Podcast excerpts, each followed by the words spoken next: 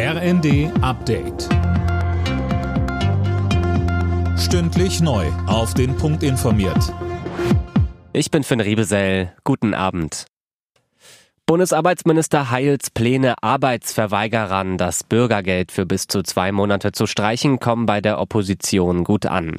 Der CDU-Sozialpolitiker Stefan Stracke sagte den Funke-Zeitungen etwa, wer aus Bequemlichkeit Jobs verweigert, darf nicht darauf zählen, dass ihn die Solidargemeinschaft finanziell unterstützt. Und auch aus den Reihen der Ampel bekommt Heil Zuspruch. Der FDP-Politiker Karl Julius Kronberg erklärte im Tagesspiegel, es sei der Solidargemeinschaft nicht zuzumuten, dass sich andere auf ihre Kosten ausruhen. Jedes zweite Mitglied der Freiwilligen Feuerwehren in Deutschland hat im Einsatz schon mal Gewalterfahrungen gemacht. Meistens sind es Beleidigungen, aber auch körperliche Angriffe kommen immer wieder vor. Das zeigt eine Umfrage des Deutschen Feuerwehrverbandes. Aktuelle Beispiele kommen in diesen Tagen auch aus den Hochwassergebieten, sagte Verbandspräsident Karl-Heinz Banse. Es gibt Beleidigungen, es gibt Diskussionen mit Betroffenen. Warum wird erst in der Straße A begonnen und nicht in der Straße B?